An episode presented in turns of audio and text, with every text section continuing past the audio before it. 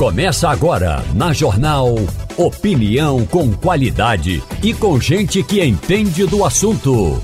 Com Igor Maciel, Eliane Cantanhede, Romualdo de Souza e os jornalistas do Jornal do Comércio, deixando você bem informado. Passando a Limpo.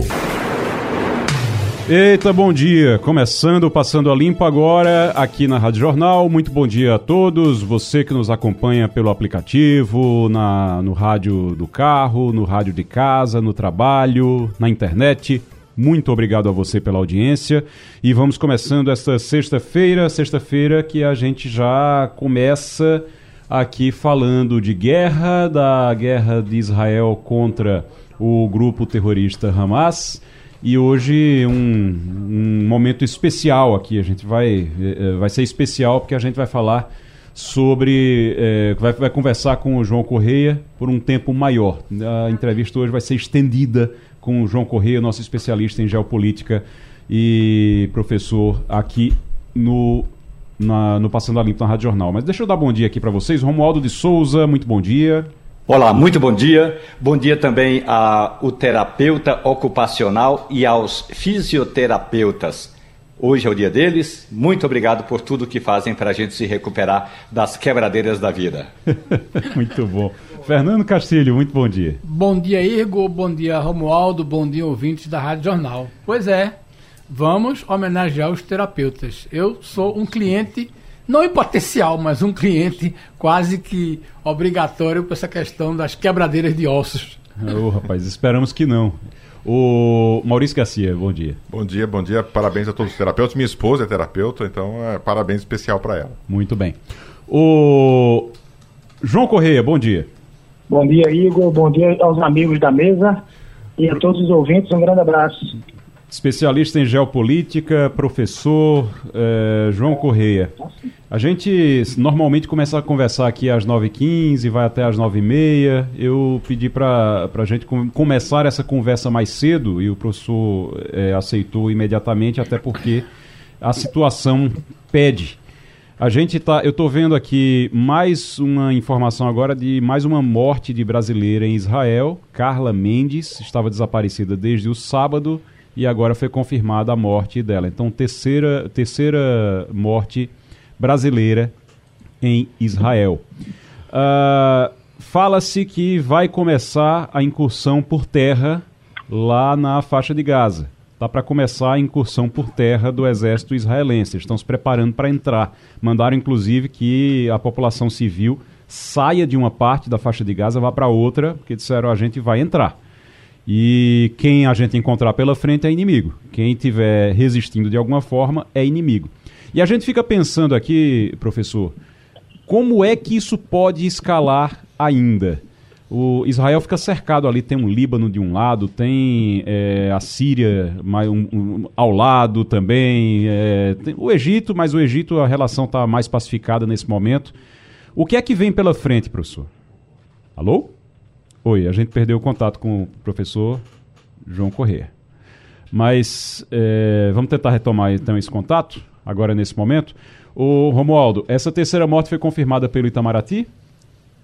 Foi confirmada pelo Itamaraty a respeito de tudo isso que pode acontecer nas próximas horas do outro lado da cerca, lá na faixa de Gaza o governo brasileiro, o presidente do Brasil, Lula da Silva, pediu às autoridades de Israel que seja formado um, um corredor humanitário para que essas vítimas possam se deslocar, essas vítimas, desculpe, esses moradores possam se deslocar de uma região para outra sem que haja vítimas. Aí é, vamos ver como é que a autoridade é, sanitária, política e militar do Israel hum. vai agir nesse instante. Muito bem. Professor, de volta a gente está conectado com o professor João Correia.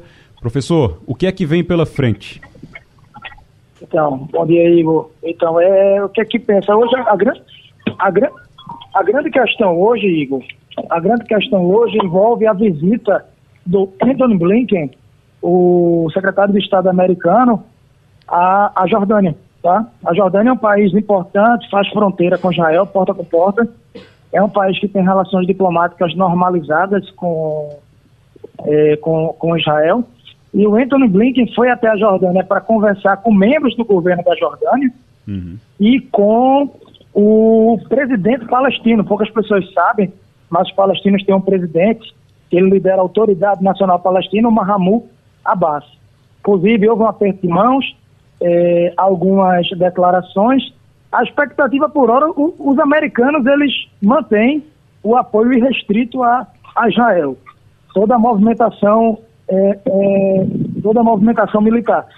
Mas, pela primeira vez, o Anthony Blinken, ele citou a questão dos civis, tá? Hum. Foram 6 mil bombas usadas por Israel em uma semana de guerra, isso dito pelas forças de defesa de Israel, assim, são dados oficiais, só a título de comparação, é, é muito maior esse número que o número de bombas que os americanos usaram em, uma, em um ano de guerra no Afeganistão contra outro grupo terrorista, o Talibã.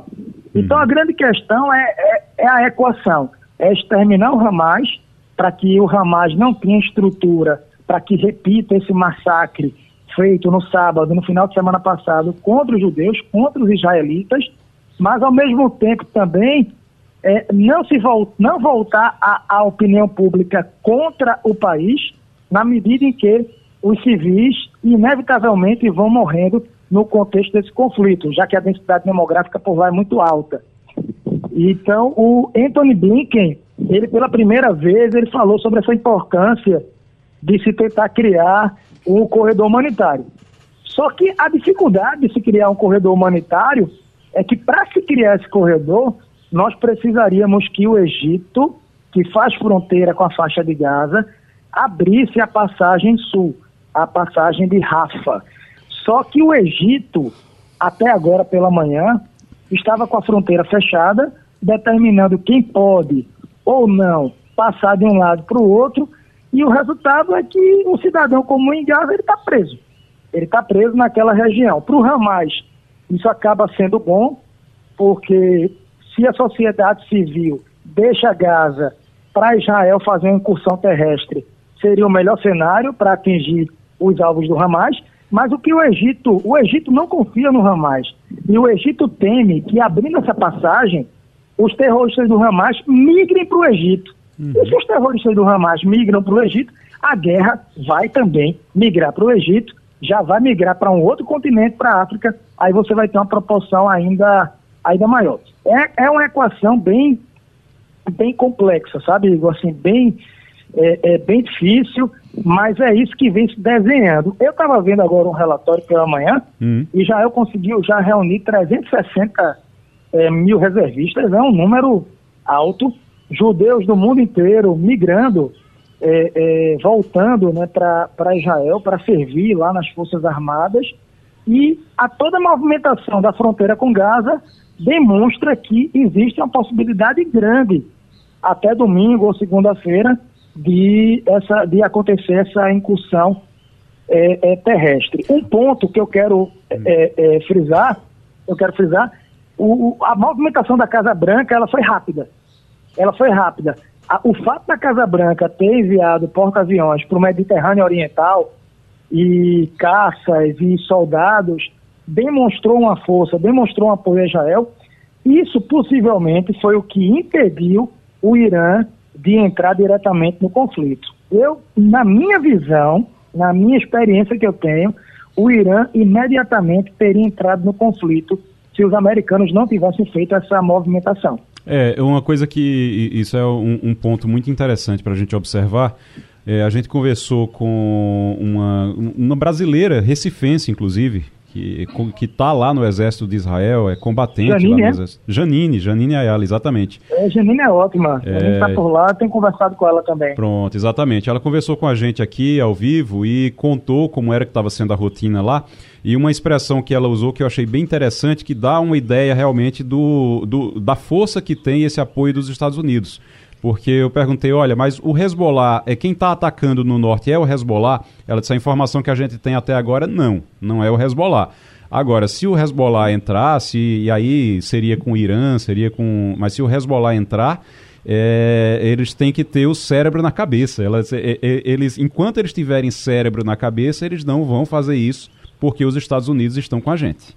Então, esse apoio dos Estados Unidos, é, imediato, realmente freou o Irã, freou o Hezbollah, todo mundo parou. A, a, o Líbano também avisou logo, eu, eu, eu, acho que logo no início da semana, o Líbano disse ao Hezbollah, ó, mandou um comunicado dizendo que o Hezbollah não se metesse, porque senão a consequência vai ser grande, pedindo, né, apelando para que o Hezbollah não entrasse nisso. Oi, Igor, só um, um, ponto interessante sobre o Líbano, né? Sim. O Líbano é um país quebrado. Uhum. Economia do Líbano, caos, é, moeda, a situação da população é cenário assim de caos. E resultado, se o Líbano se envolve num conflito como esse, eu não acredito que a população local possa apoiar. Primeiro que quase metade da população se declara cristã. Uhum. E diz, eu não tenho nada com isso. Segundo ponto, que o próprio lado muçulmano, a maioria não, não vai querer esse conflito. Então, o, o, o, o Líbano, o Hezbollah, e, e, assim, um ponto que eu concordo com o Jamine é que o Hezbollah, ele tem um arsenal militar muito maior do que o do Hamas e da Jihad Palestina. Se o Hezbollah entrasse de corpo e alma, essa guerra estaria numa proporção é, é muito, numa escalada muito, muito maior. Mas é bom lembrar que, assim como o Hamas e a Jihad Palestina, assim como é, outros grupos políticos e terroristas, você tem facções. Dentro, dentro do Hezbollah, eu visitei um dos redutos do Hezbollah em 2018 ou foi 2019, uhum. foi antes da, da pandemia. E assim, por lá, uma coisa que eu percebi é que o Hezbollah ele tem facções é, milícias em bairros, em cidades específicas que agem sem um comando central, que agem por conta própria. Uhum. E eu recebi um vídeo divulgado por uma dessas milícias, isso foi divulgado até através do Twitter, é, um, um, um, um, um tanque, um tanque israelense na fronteira foi atingido e dois soldados das Forças de Defesa de Israel morreram. Mas não, não se pode dizer realmente, Igor, que o Hezbollah tem entrado de corpo e alma, e se o Hezbollah entrasse de corpo e alma, seria muito ruim para o Líbano, e não que o Hezbollah pense no Líbano, ele pensa basicamente nele, e traria sim os americanos para dentro da guerra. Parece que é isso, eu vou até provocar aqui, uhum. não sei se vocês concordam com isso, mas parece que é isso que a Rússia, é o sonho da Rússia os americanos cada vez mais envolvidos uhum. e a Ucrânia esquecida. Ninguém está falando da Ucrânia aqui. Inclusive, e ontem eu já recebi. É, o, o, a, Rússia, a Rússia lançou um ataque forte contra a Ucrânia ontem, aproveitando exatamente que está todo Isso. mundo olhando para Israel, né? Perfeito. Deixa eu passar aqui para Fernando Castilho, que ele tem pergunta. Bom dia, João. É, eu queria que você nos ajudasse a entender uma coisa que eu tenho ouvido de algumas pessoas com quem eu tenho conversado. Ninguém duvida da superioridade do exército de Israel. É muito mais treinado, permanentemente treinado, e que chega na porta da faixa de Gaza para dizer: vou entrar. Isso é importante.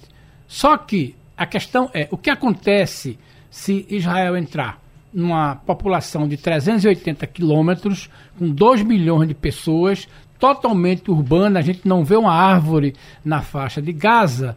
E aí? Israel vai travar uma guerra de guerrilha lá dentro, sabendo que o Hamas teria em torno de 40 mil, 50 mil jovens dispostos a morrer por essa questão. A pergunta que eu faço é bem simples: o que acontece se Israel entrar é, na faixa de Gaza com seus tanques, com seu poderio, é, como é que vai ser essa guerra? Não é uma guerra convencional, é uma guerra de guerrilha. E aí? Qual é o seu cenário que você traça? Israel também vai se desenvolver ali uma guerra de guerrilha? Então, Castilho, o que é que eu penso? Não vai ser a primeira vez que Israel é, entrará na faixa de Gaza. 2007, 2011 e em outros outros momentos, 2019, Israel já, já entrou na faixa de Gaza do ponto de vista terrestre, com tanques e soldados. O que, a pergunta que a gente tem que fazer agora é: Israel vai entrar em Gaza, certo? É, para exterminar, para eliminar os membros do Hamas, certo? Mas é como você disse: quem conhece bem o terreno e inúmeros túneis, bunkers e afins é o próprio Hamas. E o segundo ponto: Israel vai entrar como sempre fez e sair com um dia ou dois dias ou vai ocupar? Então, existe essa tese dentro do governo, do Gabinete de Segurança de Israel, é que a faixa de Gaza ela tem que ser ocupada permanentemente, por meses, pelas forças de defesa de Israel, para que haja esse trabalho mais artesanal, mais específico, para neutralizar as forças da Jihad e do Hamas. Só que eu chamo a atenção para um outro detalhe. O terrorismo, ele se alimenta da discórdia, ele se alimenta da violência, ele se alimenta do caos. Na medida em que civis morrem dentro da faixa de Gaza por esses efeitos colaterais oriundos de uma guerra que o Hamas iniciou no sábado, os ataques que o Hamas iniciou no sábado, mas a narrativa que prevalece na faixa de Gaza, se você conversar com um cidadão comum, é que Israel é a potência repressora, é a potência assassina. E na medida que alguns civis vão morrendo, inevitavelmente com os ataques, a, a quantidade de pessoas dentro da faixa de Gaza apoiando a, as ideias do Hamas acaba por, por crescer. Então, existe uma tese, numa situação normal, de que a gente vive na pobreza, a gente vive no caos, e os dirigentes do Hamas nem por aqui estão, eles têm tecnologia, têm dinheiro para mísseis, mas a gente não tem água tratada, a gente não tem comida, a gente não tem qualidade de vida. O Hamas, ele tenta imputar essa culpa 100% ao Estado judeu, ao isolamento. Ele não diz que o isolamento na faixa de Gaza é oriunda de uma política terrorista que parte deles. Exemplo, o palestino que vive na Cisjordânia, ele tem uma condição de vida muito melhor, infinitamente melhor que a condição de vida do palestino de Gaza. Mas o palestino de Gaza, ele não tem acesso a esse tipo de expediente, a esse tipo de informação. Mas assim, concordo, vai ser uma guerra é, muito complexa, muito difícil. O cenário ideal que eu vejo, o cenário ideal que eu vejo, corredor, dois corredores humanitários, certo? Evacuação e seguir com o aparato contra o Hamas. Mas eu acredito que o próprio Hamas vai criar dificuldades para esse corredor humanitário, porque sabe que perderia o seu escudo, que é o escudo humano, e também eu não vejo boa vontade dos países vizinhos em estabelecer isso daí. Mas, de fato, muitas baixas devem acontecer. Numa guerra de campo, guerrilha, tete a tete, uhum. é diferente de uma guerra controlada por drones e, e foguetes a, a, a uma distância é, é maior. João Correia, especialista em geopolítica, conversando com o Passando a Limpo, Romualdo de Souza. Professor João Correia, bom dia para o senhor. O senhor concorda com a tese de estrategistas que dizem o seguinte: agora é ou, ou a gente, do ponto de vista de Israel, ou a gente elimina o grupo terrorista, ou daqui a pouco o Hamas renasce? Eu concordo, sim, e o Hamas ele precisa ser neutralizado. O que precisa acontecer? Secar as fontes de divisas que chegam até o Hamas, de onde é que vem esse dinheiro especificamente, a construção de armas, a tecnologia para isso tudo mas, principalmente, Israel precisa entender que o crescimento do Hamas no quintal da sua casa, a poucos quilômetros das forças de defesa de Israel, é produto de uma falha do próprio Estado judeu, da própria segurança de Israel. Como é que todas essas armas chegaram até lá? É, como é que todo esse dinheiro, todo esse armamento, esse arsenal, os treinamentos e tudo que aconteceu as FBAs dizem que não é o momento para buscar os culpados, mas hoje pela manhã já saiu um relatório mostrando que os três balões, os três balões de segurança que ficam no centro, no norte e no sul da faixa de Gaza, monitorando os movimentos do Hamas, estavam quebrados há três semanas. Ou seja, os caras estavam, é, é, é, as forças de defesa de Israel estavam sem monitorar os movimentos do grupo. E ainda assim, enquanto os balões, que são muito importantes para essa questão da espionagem, do monitoramento, estavam funcionando, de repente eles não estavam, não estavam funcionando da maneira, de uma forma, é, como é que eu posso dizer, devida. Houve toda essa movimentação e, e ninguém percebeu.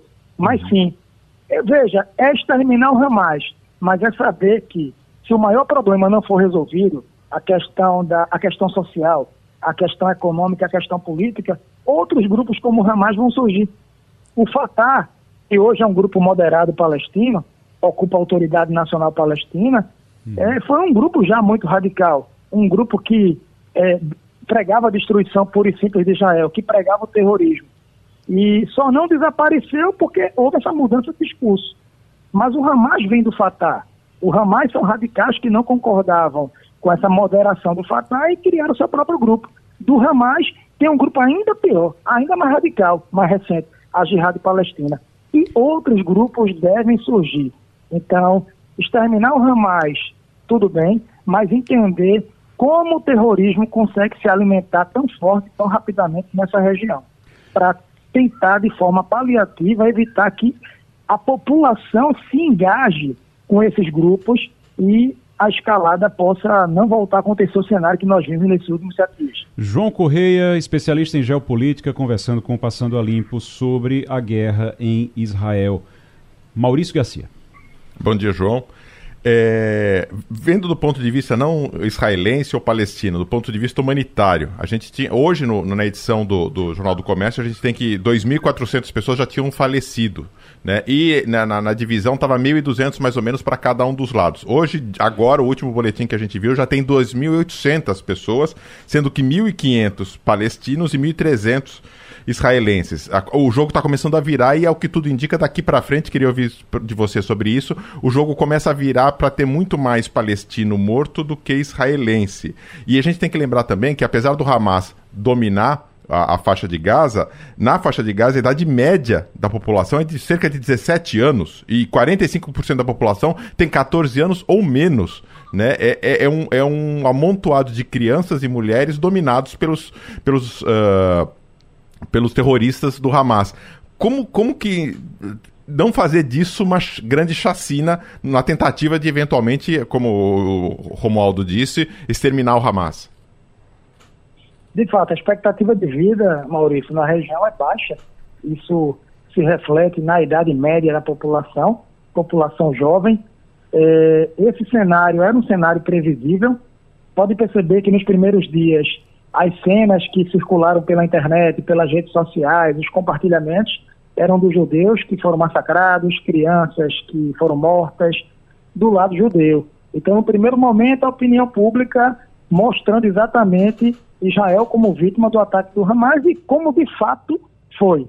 Agora que Israel esboçou uma reação, e como eu disse no começo da entrevista da gente aqui do quadro, Israel tem um aparato militar muito mais forte, a densidade demográfica de Gaza é muito feroz, 2,5 mil habitantes para aquela área.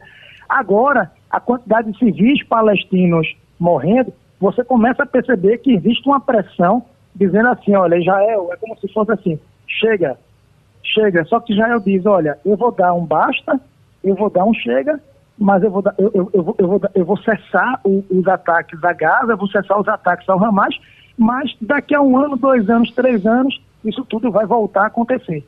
Como sempre aconteceu, a cada ano ou a cada dois anos, o Hamas fazendo incursões. É, é uma coisa que eu chamo a atenção do ouvinte. Veja, o Hamas soltou é, durante um dia 4 mil foguetes contra Israel. Se não fosse o Domo de Ferro, se não fosse o, o, o, o, o escudo antimísseis de Israel, quantos judeus teriam morrido? quantos judeus teriam morrido em Tel Aviv ou nas outras cidades, e também palestinos que vivem em Israel. Então, a diferença, o Hamas, ele, ele ataca de forma é, desorganizada, ele ataca alvos civis, ele sustenta que apenas alvos militares, mas não, ele ataca propositalmente muitos alvos civis, e, e, e isso é, tem, que ser, tem que ser enfatizado também. Mas, assim, reiterando e respondendo à sua pergunta, Infelizmente, o que eu vejo é um cenário cada vez pior. Esses números, para mim, estão completamente desatualizados. É, à medida que eu recebi algumas imagens é, de Gaza, Rimel, que é um dos principais bairros da cidade, completamente destruído, à medida que vão mexendo nos, nos escombros, a gente vai vão encontrar muitos corpos, muitos corpos, muitas crianças, muitas mulheres, e vai é, existir aquela guerra de narrativas, que Israel atacou os civis, que inclusive reféns israelenses que estão por lá também morreram nos bombardeios. Já tem agora uma história de que Israel estaria usando fósforo branco, que não é uma arma proibida, mas não é recomendada a ser usada em áreas com grande densidade civil por conta dos efeitos. Tudo isso vai é, prevalecer na pauta daqui para frente. Ô, João, só para a gente encerrar, eu estou vendo duas informações aqui para a gente que são importantes. Primeiro, o Vaticano se ofereceu oficialmente para mediar a guerra em Israel. Acho meio complicado porque você tem de um lado um são é um líder você, não você tem um, um, líder cristão do mundo cristão tentando mediar uma guerra entre muçulmanos e judeus. entre judeus que não veem não não tem o Vaticano como autoridade não tem o Papa como autoridade pode ser bom Exatamente. pode ser ruim depende da, da, da, forma como eles encararem é isso simbólico mas é, é simbólico é exatamente simbólico. Agora, não tem prático nenhum. É. Agora, eu tenho um, um, A preocupação que a gente tem é também com. Você falou da Cisjordânia. E está começando a ter protesto na Cisjordânia. Começando é, a... hoje é sexta. Aí eles têm. É o dia sagrado para os lá. Eles estão se movimentando mesmo. É, tá, a movimentação está começando a ter protesto e alguns conflitos também com os judeus por lá, por conta da, da guerra mas é, até por conta desse clima também. Os jornais, eu estava vendo, os jornais em Israel estão mostrando muito as vítimas, a carnificina que, que o Hamas provocou, é, o resultado dos ataques do Hamas, e isso acaba acirrando os ânimos também, né? Sem dúvida, sem dúvida. Teve uma situação também, viu, Igor? Alguns é, países europeus proibiram protestos é, para a Palestina. Uhum. A França e a Alemanha. Você sabe que a França é a capital, é a capital internacional, Paris é a capital internacional dos protestos. É, Lá se protesta por tudo. Uhum. Lá se protesta por tudo. E quando o governo proíbe, é aí que protestam mesmo. Então, ao longo do dia, não tenho dúvida que vão chegar imagens aí de protestos e tudo mais. Só que é importante destrinchar quem ali está protestando, apoiando a criação de um Estado palestino, e quem ali está protestando apoiando o Hamas. Apoiar o Hamas, eu digo, ou é falta de conhecimento ou é um desvio muito sério de caráter. Não tem como. Quando eu vejo algumas pessoas, eu estou uhum. impressionado. É, eu trabalho com, com redes sociais, eu compartilho conteúdo no, no Instagram e eu, eu, estou, eu estou impressionado com a quantidade de pessoas ou que tem esse desvio muito forte de caráter ou que não tem o mínimo de conhecimento para apoiar um grupo terrorista. São é. pessoas, inclusive, que pelas posições que têm, que representam, não sobreviveriam um ou dois dias nas mãos do grupo, mas ainda assim defendem, porque parece que é in, parece que, eu digo que a internet às vezes é uma lacrolândia, ou uhum. uma cracolândia, uma cracolândia, porque as pessoas é, querem se posicionar apenas na, na base do ódio. Não, eu tenho que ser anti-Estados Unidos, anti-imperialismo, uhum. e onde os americanos estão, eu tenho que impulsionar o contrário. Outra coisa, muita gente relacionando, é impressionante, muita gente relacionando Hamas e Israel com Lula e Bolsonaro. E, e, é, é um negócio assim, é, é, uma, é uma falta de conhecimento, sabe? E, e, e de preocupação em, em fazer uma análise crítica muito forte. É verdade. Professor, muito obrigado. Obrigado e a gente fica em contato. Qualquer coisa, corremos aqui novamente, tá certo? Estou à disposição, meus amigos. Um grande abraço, obrigado também. A gente está na linha agora com a Altamisa Melo, que é presidente da CUFA Pernambuco. Altamisa, muito bom dia. Bom dia. Altamisa é presidente da CUFA e está aqui para falar sobre a etapa regional da Expo Favela Innovation Pernambuco, a maior feira de negócios de favela do mundo. Quando a gente fala negócios de favela, Altamisa, a gente está falando de quê? A gente está falando de uma população que movimenta mais de 200 bilhões de reais por ano no nosso país. Nós estamos falando de trabalhadores e trabalhadoras formalizados e informalizados e trabalham na, nas mais diversos segmentos do desenvolvimento econômico, na cultura, na educação, na gastronomia, na construção civil, na tecnologia e essa população produz tecnologias sociais para superar qualquer problema e dificuldade no seu território. A etapa regional da Expo Favela está acontecendo aqui é, no Recife nos dias 13 e 14, no caso hoje e amanhã, 13 e 14 de outubro. Acontece onde, Eltamis? É, é no Compaz, né? Acontece aqui no Compaz Ariano Suassuna, na Bidias de Carvalho, das 10 da manhã até às seis da noite. Hoje a gente conta com uma programação extremamente recheada vamos, vamos ter samba, vamos ter os empreendedores aqui que vão estar também comercializando seus produtos. Vamos ter um dos irmãos Nogueiras aqui, o Rodrigo Minotouro, vai fazer uma palestra, o campeão mundial de MMA, sobre superação, esporte e empreendedorismo, como ele também de favela conseguiu superar todo qualquer estigma destinado à nossa população e se transformou numa sumidade mundial e, e trabalha hoje para além do esporte. Nós também vamos ter um show comemorativo aos 30 anos do Magbice aqui. E para encerrar a noite, vamos ter os Maces. A entrada é gratuita aqui no Compaz Ariano Suassuna. Maiores informações através do Instagram, arroba Muito bem. E Fernando Castilho, que é nosso colunista de economia aqui, tem pergunta para você. Altamisa, uma coisa que vem sendo discutida, a gente tem acompanhado alguns movimentos na, na CUFA e nas favelas, é a questão da construção imobiliária no, nas chamadas comunidades. É, inclusive, já tem alguns professores universitários achando que é preciso, é, talvez já tivesse sido gerada uma tecnologia de construção que fosse mais barata e que pudesse dar é, informações ao poder público. Você tem informações sobre isso? Como é que o, o assunto habitação é encarado aí, no sentido de que soluções que possam, que vem funcionando na prática, pudessem ter uma organização por parte do governo e até ser aceita em novas é, é, habitações? Vocês debatem isso, pelo menos aqui em Pernambuco, esse tema já surgiu? Sim, é, esse debate da habitação é algo essencial, né? A gente está todo dia no território e a gente percebe que a população não quer sair daquele local e ocupar outro espaço.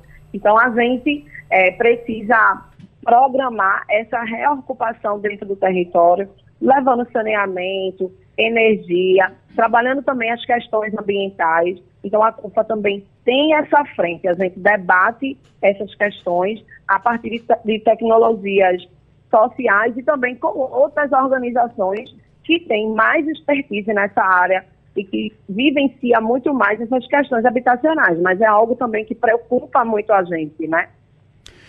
Altamisa Melo, presidente da CUFA Pernambuco, conversando com a gente sobre a etapa regional da Expo Favela Innovation Pernambuco, que acontece hoje e amanhã, maior feira de negócios de favela do mundo, e está no Recife, hoje e amanhã. O Romualdo de Souza.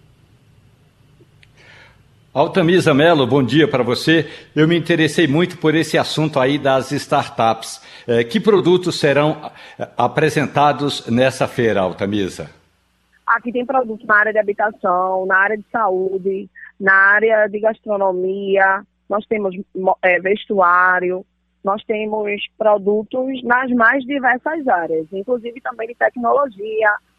Nós temos aqui empreendedores de todos os ramos. O, o Altamisa, as pessoas vão poder, eh, elas vão só conhecer, elas vão poder comercializar também, vão poder comprar? Elas podem comprar também, elas podem conhecer produtos, é, conhecer novas tecnologias, mas também aqui todos os empreendedores estão preparados para a venda. Nosso objetivo aqui é fomentar negócios. Muito bem. Maurício Garcia, para a gente encerrar.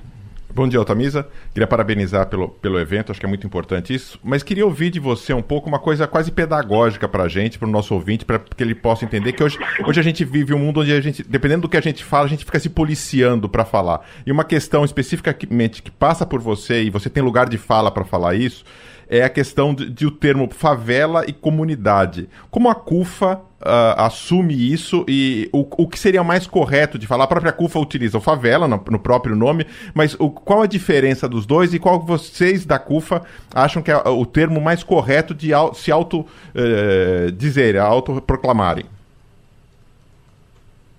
Acreditamos que é o nome favela. Favela é uma planta e essa planta é originária é, foi conhecido o primeiro nome, que foi no Morro da Providência, ali no Rio de Janeiro, quando é, os combatentes da guerra foram lhe prometidos terra, mas não foi lhe dado terra, e eles tiveram que subir para ocupar o morro. Então, favela é uma planta que se assemelha com os espinhos de uma árvore de caatinga e que geram uma flor amarela. Então, nós gostamos de ser chamados de favela, porque é um símbolo de resistência e do nosso povo, né?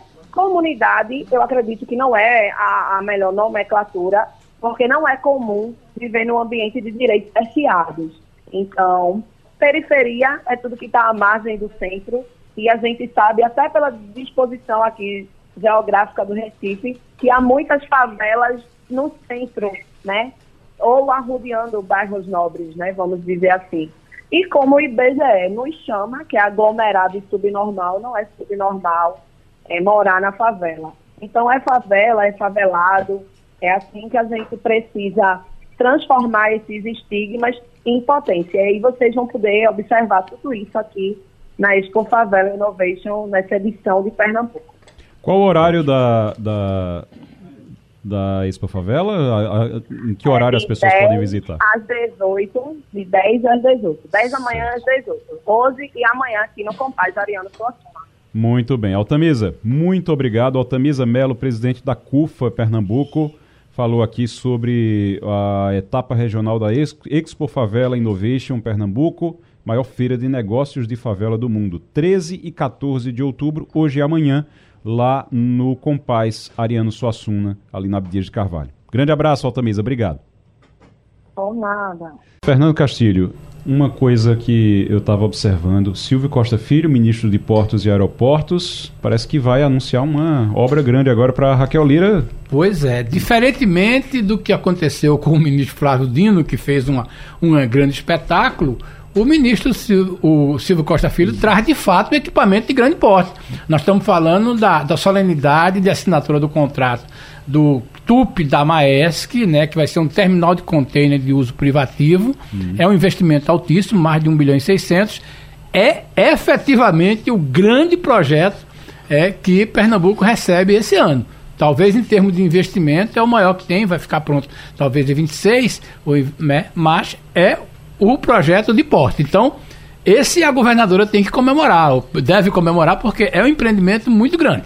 É um empreendimento grande que vai gerar muita, é, é, muitos recursos para Pernambuco ao longo dos próximos anos, das próximas é. décadas.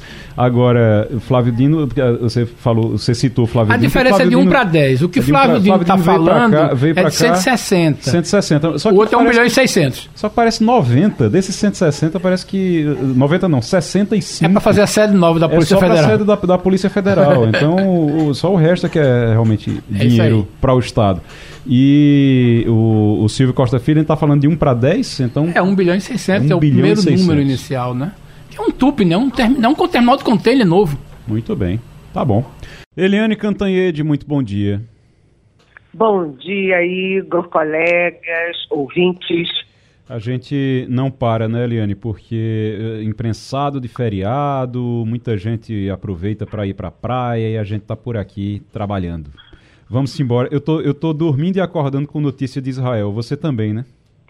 Eu também. Eu trabalhei ontem de 8 da manhã até as 10 horas da noite. Pois porque é. Porque o dia inteiro acontecem coisas e Brasília parou, né, Igor? Brasília, os três poderes pararam, porque juntou a guerra com o feriadão, né, esticado, Brasília parou. Aqui a gente respira a, a guerra o dia inteiro. E o próprio presidente Lula também. Ele está se recuperando da cirurgia do quadril lá no Alvorada, mas ele está o dia inteiro em função da retirada dos brasileiros e em função da, da reunião do Conselho de Segurança da ONU hoje. Hoje tem Conselho de Segurança da ONU que foi convocado pelo Brasil e o foco é a questão humanitária da guerra de Israel.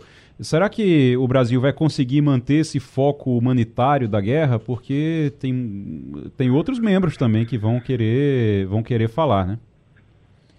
Pois é, é, é aquela história, né? Você conseguir algum tipo de consenso numa polarização que dura 50 anos e que nesse momento está infernal, né, uma, os extremistas estão ganhando a guerra da, do debate na internet, que é sempre assim, né, a internet cabe qualquer coisa, né, você, o Brasil está tentando buscar racionalidade. Então, uh, o Brasil teve a sorte ou o azar de ser o presidente do Conselho de Segurança da ONU exatamente nesse momento, neste mês, né, de invasão do Hamas em Israel, né, a matança, agora a matança de Israel lá em Gaza, e uh, o Brasil articulou essa reunião de emergência do Conselho, uh, primeiro eliminando tudo que pudesse ser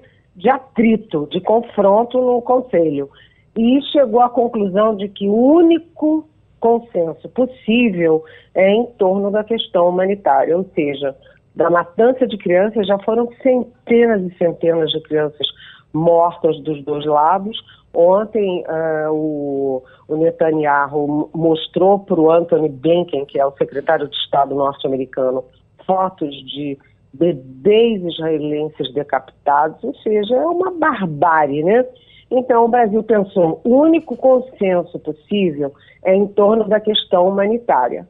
Então, essa é a questão, a pauta número um, como proteger as crianças, ah, os civis, como é, retirar as pessoas de Gaza e também já antecipar um plano caso Israel desvie suas baterias também para a Cisjordânia, porque na Cisjordânia moram 6 mil brasileiros.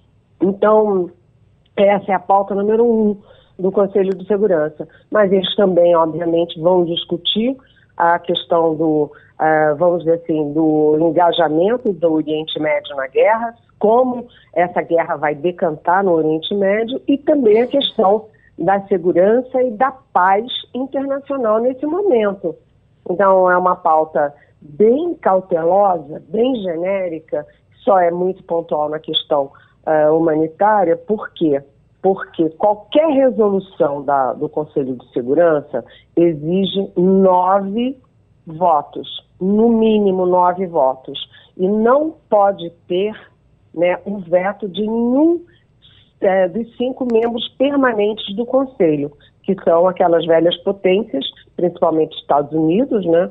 É, então o Brasil não está muito animado de ter uma resolução não é, comum a todos, mas é, há uma combinação com o secretário-geral da ONU, que é o Antônio Guterres de Portugal, para que, se não houver uma resolução formal, o Guterres é, faça uma declaração em nome da ONU, evidentemente pedindo o cessar-fogo e pedindo corredores para evacuação de civis de outros países que não tem nada a ver com isso, para poderem salvar as vidas, né, as suas vidas e as vidas das suas famílias. Eliane Cantanhede, na Rádio Jornal, no Passando a Limpo, Romualdo de Souza. Eliane, muito bom dia para você. Você usa aqui o conceito radicalização insana nas redes sociais. E aí eu eh, ontem eu passei o dia é, vasculhando as redes sociais e realmente as pessoas estão é, usando exatamente as redes sociais não para externar nem sentimento de solidariedade, muito menos sentimento de dúvida. É simplesmente para dizer: ó, esse grupo é a favor desse projeto, então nós somos contra Gaza. Ou o inverso: esse grupo é a favor de Israel e a gente, mas mesmo assim a gente não concorda com essas ações, então é, a gente está a favor é, da Cisjordânia. É realmente uma confusão impressionante, isso que você chama, Eliane Cantanhede, de insa, in, é, radicalização insana nas redes sociais. Romualdo, você sabe que até o Ministério uh, dos Direitos Humanos ele está monitorando as redes sociais exatamente porque o antissemitismo, né, o anti-judaísmo está se espalhando assim grosseiramente e também a islamofobia, ou seja, os radicais contra a Palestina, contra o mundo árabe, contra uh, o Islã. Então, a radicalização dos dois lados aqui no Brasil via, uh, via internet uh, pode acabar gerando algum conflito, algum tipo de conflito, né? as chamadas vias de fato.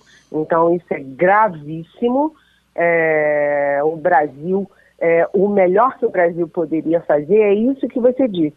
É, os, o povo brasileiro demonstrar solidariedade, pedir cessar-fogo, né? não é hora de atiçar, é a hora de tentar baixar essa fogueira.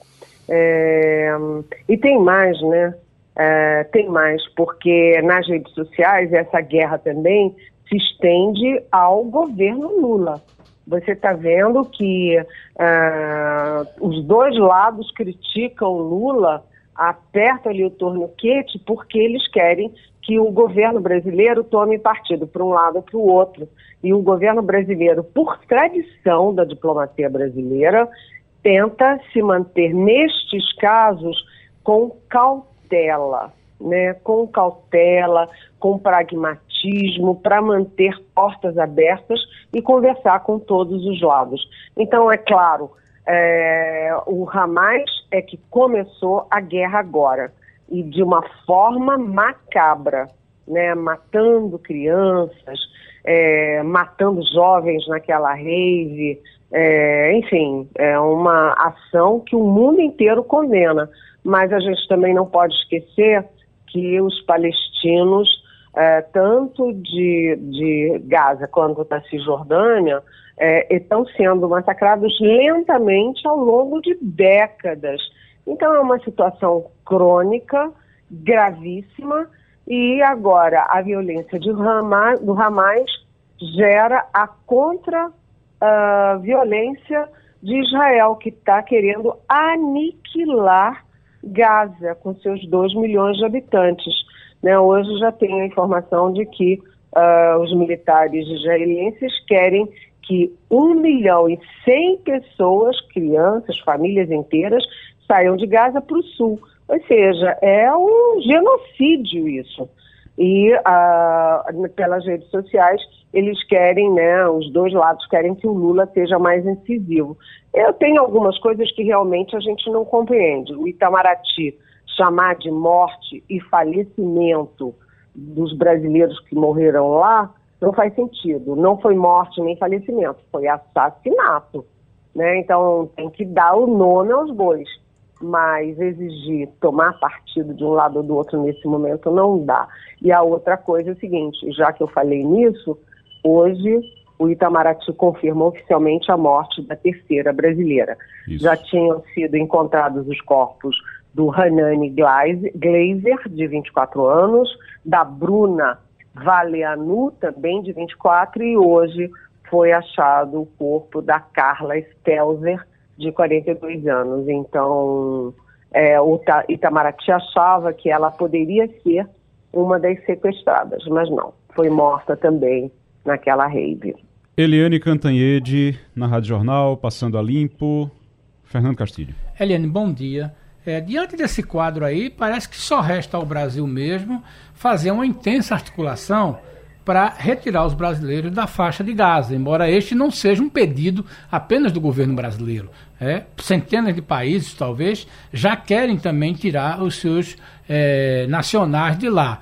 Como é que você vê isso? É, há possibilidade de você tentar alguma coisa de sucesso? Qual é o cenário que você tem hoje pela manhã dessa, dessa, dessa ideia, né, dessa proposta conseguir se realizar? Porque é uma resistência muito forte do Egito de, de tratar esse assunto, não é? Olha, Fernando, é, você tocou num ponto importante e, e mais. Isso ajuda a explicar a posição do Brasil.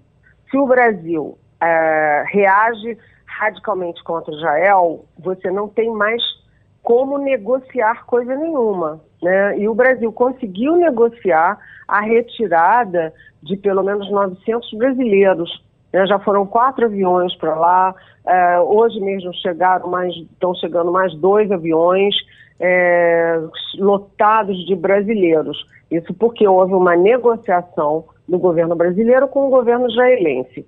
No caso de Gaza, é muito mais complicado. É, Gaza está sendo atacado, bombardeado dia e noite.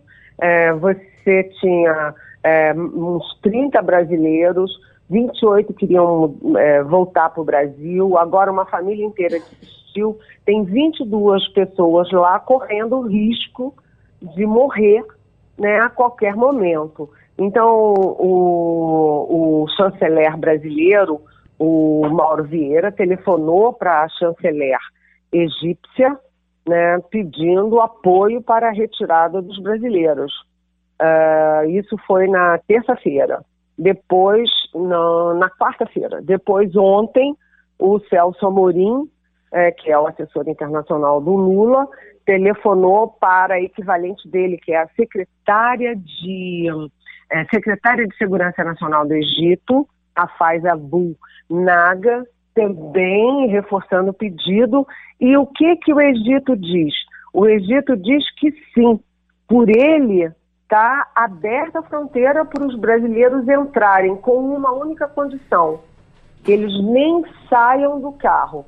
Eles entram por terra no Egito, vão direto para o aeroporto no Cairo, entram no avião e vêm para o Brasil. Por quê? Porque o Egito não pode correr o risco de ficar algum terrorista, por exemplo, né? algum militar no Egito. E aí isso atraiu o Egito para uma guerra que não é dele. Então, o governo brasileiro assumiu esse compromisso, mandou os documentos, cópias dos documentos desses brasileiros para o Egito, enfim, fazer uma apuração de inteligência para saber se, se dá para aceitá-los. Não tem problema com o Egito. O Egito está disposto. Sabe qual é o problema? O problema é Israel. Por quê? Porque o que, que o Egito diz? Que Israel está bombardeando aquela via de saída para o Egito. Inclusive o posto de saída, o posto da fronteira, que é em Rafa. Então, ontem, o próprio Lula entrou em ação e ligou para o presidente de Israel é, pedindo apoio, um cessar-fogo, para que os brasileiros possam ter uma forma de sair de Gaza. Então, agora o Brasil aguarda uma resposta de Israel. O Egito já topou, está dependendo de Israel. E o, um avião de 40 lugares já está em Roma, esperando o momento de decolar para buscar esses brasileiros. Agora é esperar Israel, né? O, o Eliane, só para esse avião, é o avião presidencial, né? Que teria sido enviado o avião presidencial ontem, foi a informação que eu tive. É, exatamente isso, Igor. Uhum. É o avião presidencial, primeiro por causa do tamanho. Sim. Como são 22 brasileiros em Gaza, não fazia sentido mandar um avião enorme. Uhum. Primeiro isso. E segundo, tem a simbologia de que é a presidência do Brasil que isso. está empenhada em salvar os seus brasileiros. Até isso porque... tem uma é. simbologia aqui interna, uhum. né, do esforço brasileiro, e tem a simbologia também para Israel. Olha, Israel, se uhum. você não ceder, né, você está é, discordando, confrontando o governo do Brasil. É, então, também vamos ver se dá certo, né, porque uhum. a situação lá é assim deplorável, né? É uma questão de segurança maior também, porque diz, ó, não bombardeia aqui não, porque é o avião do presidente. Então, por favor, não não não derrube. Agora, é, embora ele só vá circular realmente por área que está protegida. Agora, é, só fazendo um registro aqui, porque no início da semana, quando estava aquela discussão de que avião manda, tem, precisa mandar avião e não tem avião suficiente, como é que faz, vai ter que fazer tantas viagens, eu disse aqui no, no programa, no início da semana, se manda o avião, da, da, o presidente está tá em casa se recuperando de uma cirurgia. Então, ó, por favor, vamos, manda o avião do presidente também para ajudar. Mandaram aí, pelo menos, para buscar o pessoal que está ali em Gaza. O... E você estava tá, completamente ah. certo, é. O avião tem que servir para os brasileiros. Exato, também. exatamente. Tava parado lá, você imagina uma situação dessa, tá precisando de avião, não tem avião, o que é que se faz? E o avião parado lá porque o presidente está se recuperando de uma cirurgia em casa. O Maurício Garcia. Bom dia, Eliane. É, eu faço monitoramento de, de, redes sociais e um dos fatos que nas nessa semana mais foram, mais é discutido, mais conversado, debatido entre esses grupos que acabam infelizmente sendo criados por uma questão até quase que ideológica nas redes sociais é a questão das fotos das crianças decapitadas pelo Hamas. É, afinal, foram é, essas fotos são verdadeiras, não são verdadeiras? Qual a narrativa, narrativa correta com relação a esse fato especificamente? Olha, isso é um fato muito grave porque ah, essas fotos de crianças decapitadas e a história de crianças decapitadas, é, tá, é isso tudo está sendo usado na guerra de narrativas, na guerra política. Né? Já é terrível, né? desumano decapitar bebês, mas usar bebês decapitados para fazer propaganda de um lado ou do outro realmente é o fim da, da humanidade, né? Agora é o seguinte, Maurício, é, primeiro o exército é, israelense, né, a, a, os militares israelenses anunciaram que havia crianças israelenses decapitadas pelos, pelo Hamas. Depois houve um certo recuo, não, não é bem assim, não está confirmado. Mas ontem o secretário de Estado dos Estados Unidos, que é o Anthony Blinken, estava lá com Netanyahu uh, em Tel Aviv e é, o, o Netanyahu mostrou para ele essas fotos.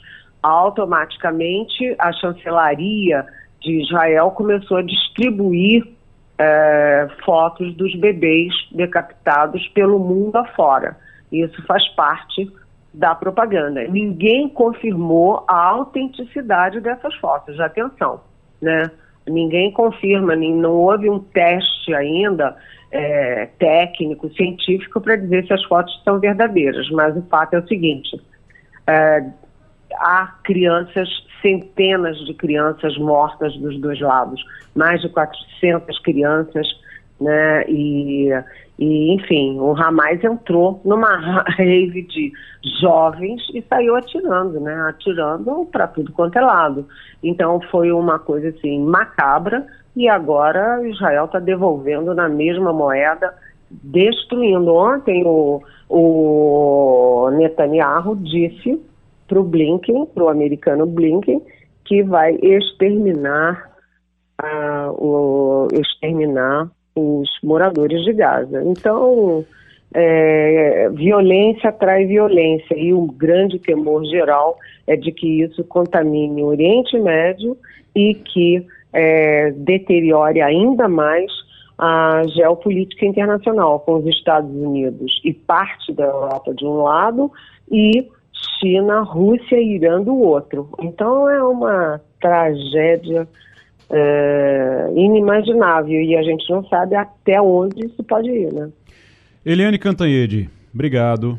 Bom fim de semana e até segunda-feira. Até segunda-feira. Beijão. Daqui a pouquinho, daqui a pouquinho, vou só tratar de um assunto aqui com o Romualdo. Daqui a pouquinho a gente vai entrar aqui nas nossas dicas. Inclusive, é, você pode mandar também dicas aqui para o programa Dicas Culturais, dicas de livro, de filme, de série, dicas para você ir fazer alguma coisa no fim de semana, aproveitar o feriado ainda. A gente vai falar sobre isso daqui a pouquinho. Mas antes, Romualdo, eu queria só tratar da eleição da Argentina rapidinho, hum. porque a coisa meio que virou lá. Tratar com você e com o Maurício também, que está aqui, porque o Maurício que acompanha a pesquisa. Cento, é, a, a, a inflação na Argentina está em quase 140%.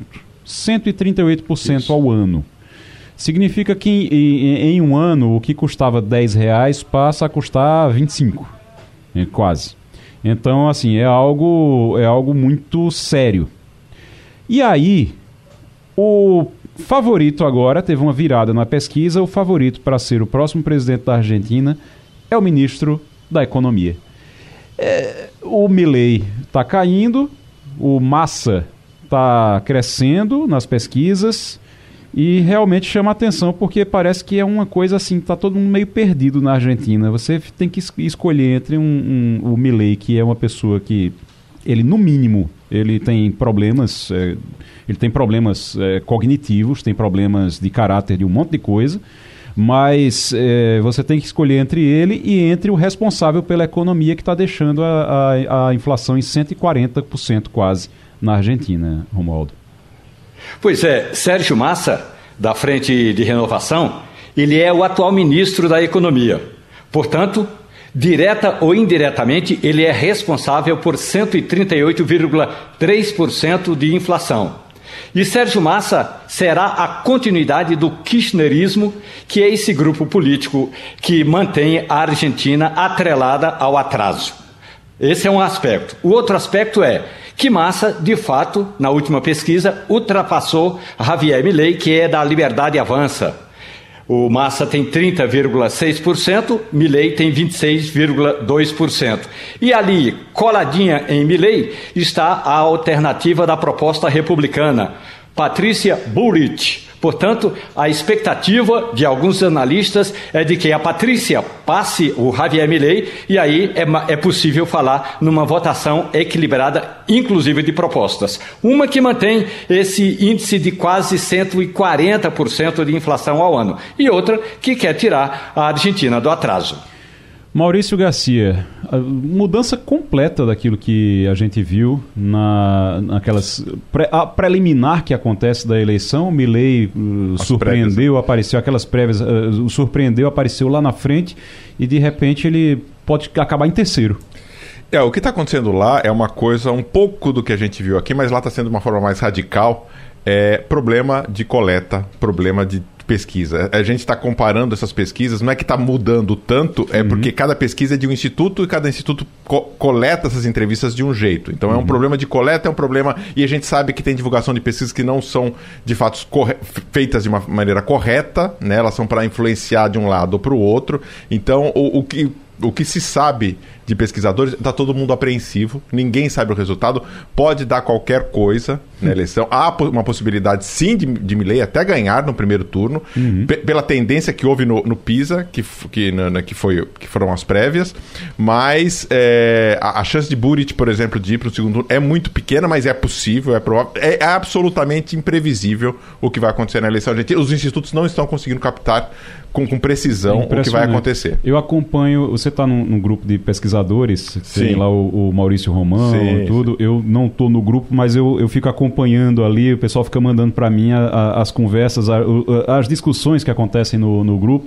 E eu estou vendo, toda vez que tem alguma pesquisa nova, colocam lá no grupo. E eu estava olhando, cada pesquisa dá uma coisa diferente. Aliás, esse grupo completamente... acabaram de postar uma outra diferente dessa que dava pois é. na frente. Pois é. Oi, Castilho. Olha, eu acho que o caso da Argentina é o inverso daquela velha frase do Jamie Craville, é economia estúpida. Eu acho que é exatamente a economia. Eu acho que a, a população da Argentina percebeu que Milley é uma aventura irresponsável, um, um sujeito completamente fora da, da, da, da, do esquema. E entre essa proposta que Romualdo fala e essa proposta do, do, do Sérgio Massa, ele é mais consistente.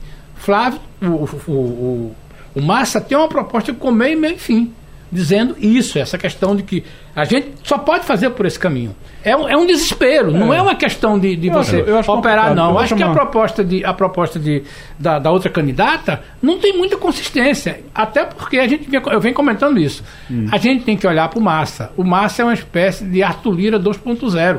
Ele comanda o Congresso. E as ações são no Congresso. Então acho que a gente tem que olhar por aí. Chegou aquela hora aqui das nossas dicas de livro, de filme, de série. Sempre no finalzinho aqui do Passando a Limpo, na, na sexta-feira, a gente faz isso. E hoje está especial, porque a gente tem inclusive uma convidada aqui. É Lina Fernandes, que está aqui para trazer informação, para trazer informação sobre o livro dela, que está entrando em pré-venda. Lina, Lina é radialista, então assim, a gente pode deixar o microfone com ela. Eu escuto vocês das 6 horas da manhã até as 10 horas da noite, então estou em casa aqui, ah, né? Muito olha, bom dia então para vocês. Você já, ela já chegou chamando todo mundo aqui, professor Maurício, Castilho. Trazendo bolo para os meninos da é, redação, né? Estou em casa. Ô, Lina, e para os ouvintes também, bom dia. Bom dia. Você está trazendo um livro sobre que ensina como ganhar dinheiro com podcast. Isso. Aí vou lhe perguntar, você já ganhou dinheiro com. Você está rica? Não, ainda não, mas estou a caminho. Está a caminho. Primeiro que eu comecei a fazer meus primeiros podcasts agora, fui uhum. Convidada pela The Freedom Fund, pela Universidade Católica. Fizemos um podcast sobre o tráfico de pessoas. Mas foi a minha primeira experiência, mas eu sou muito mais estudiosa, muito mais pesquisadora do que podcaster, que eu estou começando agora. Mas é questão de tempo de convidá-los todos para minha casa. Onde, professor? Vai ser? É em, o senhor estava sugerindo? Muro Alto, é? Muro Alto? O pai, o pai. O pai, o pai, é, mais próximo, é mais é, próximo, tá é isso. Ótimo. tá bom, então vamos, vamos, vamos ficar aguardando. Lina, de onde, de onde foi que saiu a ideia do livro? A partir de, do que você é, teve essa ideia?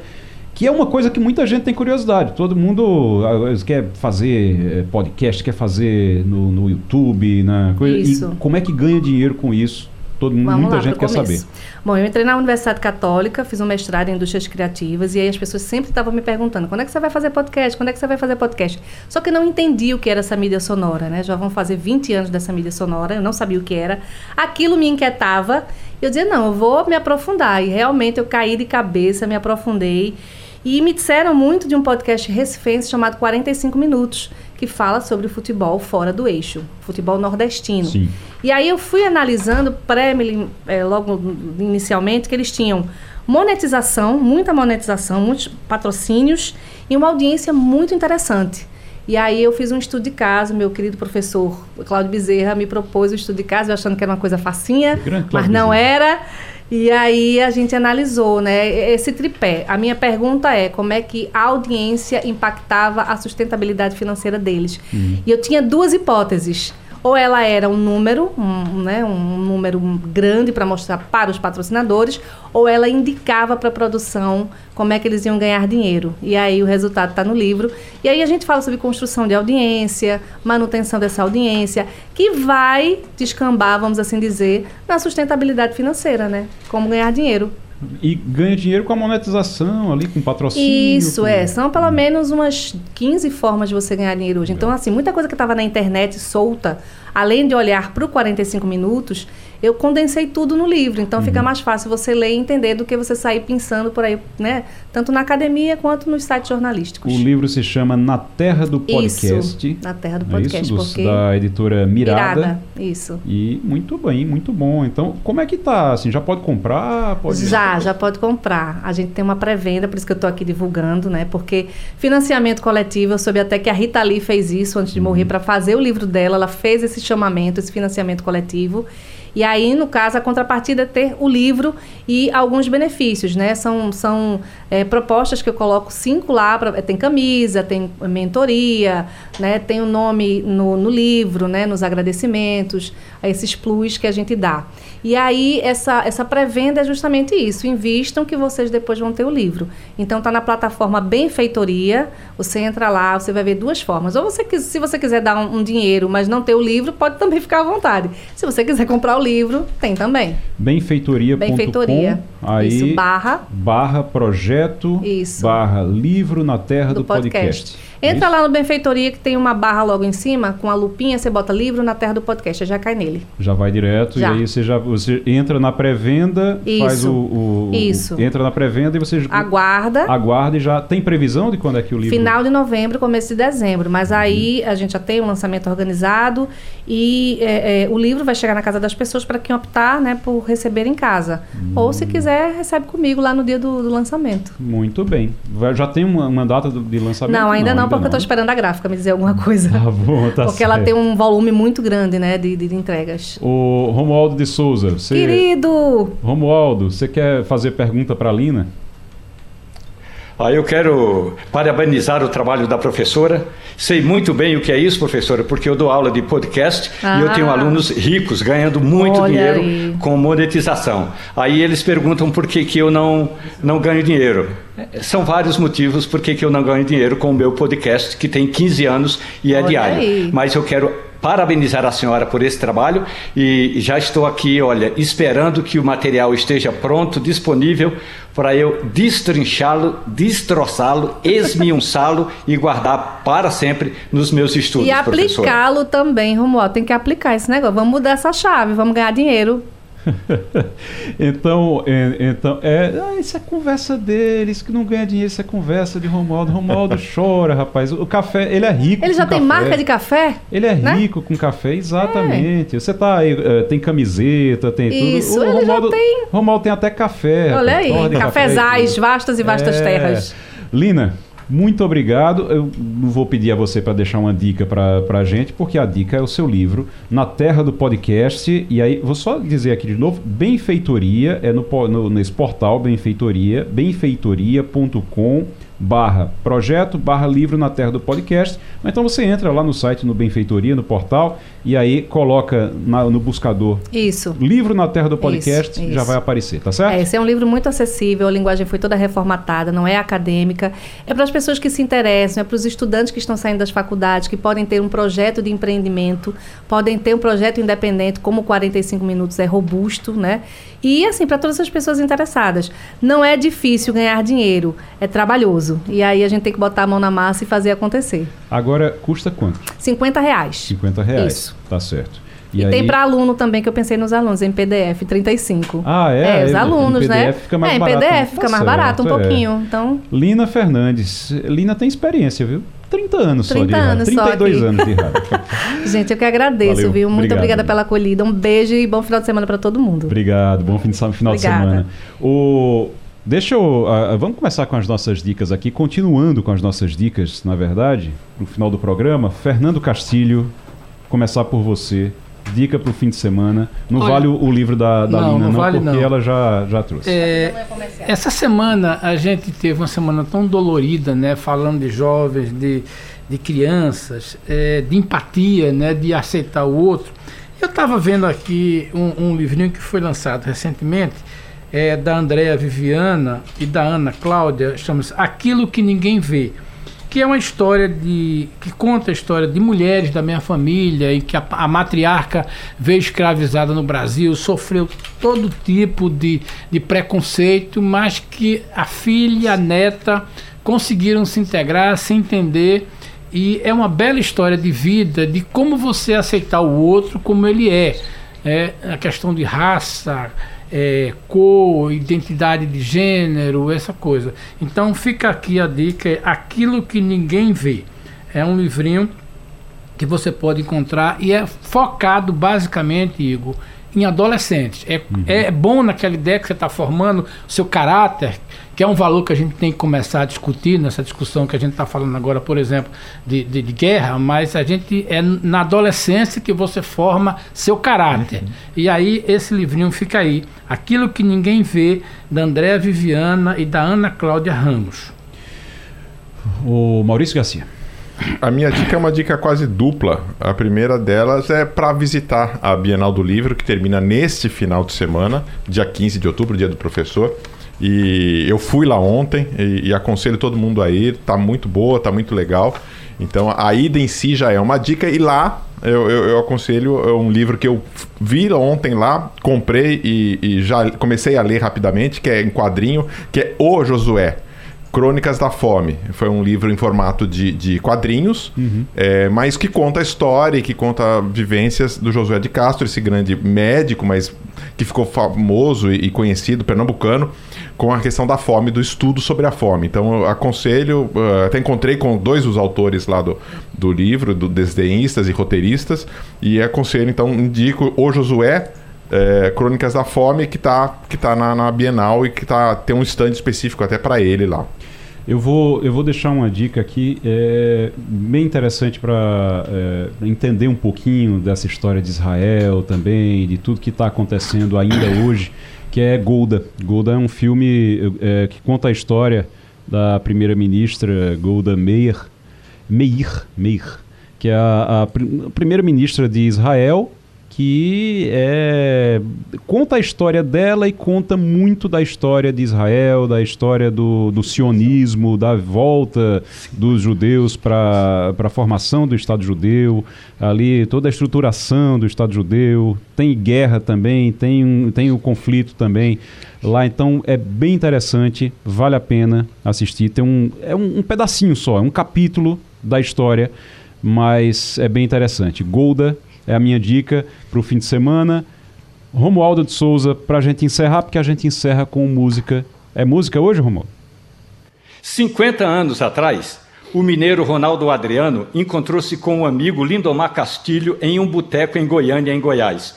Conversa vai, cachaça vem. Compuseram uma música e Lindomar Castilho levou a música para casa, mostrou para a mãe e a mãe falou assim: Deus me livre, não vai gravar essa música porque ela é muito esculhambada. Disse a mãe de Lindomar Castilho. Ronaldo Adriano foi na gravadora, mostrou ao dono da gravadora, o dono da gravadora adorou, eles convenceram a mãe de Lindomar Castilho e essa música está agora completando 49 anos, depois de um ano de batalha para convencer a mãe de Lindomar Castilho, um dos maiores sucessos do mundo brega. Sobe o som, DJ! Eu